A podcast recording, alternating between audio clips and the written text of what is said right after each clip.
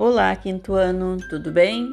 Espero que sim. Espero que todos estejam bem, estejam em casa, se cuidando e estejam animados para nossa aula de hoje. Hoje nós teremos avaliação de língua portuguesa. Tudo bem? É a mesma coisa da de ontem, tá? Vocês vão clicar em cima do link e vão respondendo as questões. Leiam com bastante atenção tá? E vão assinalando a resposta correta. Tem uma dissertativa que vocês vão escrever a resposta.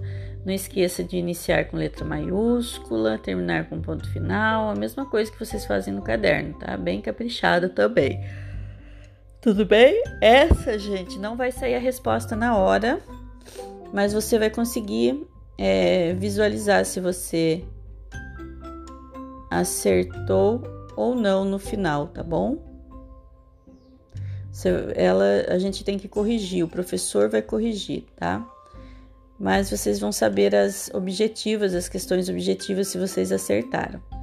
Tá? Então façam também o mesmo esquema de ontem.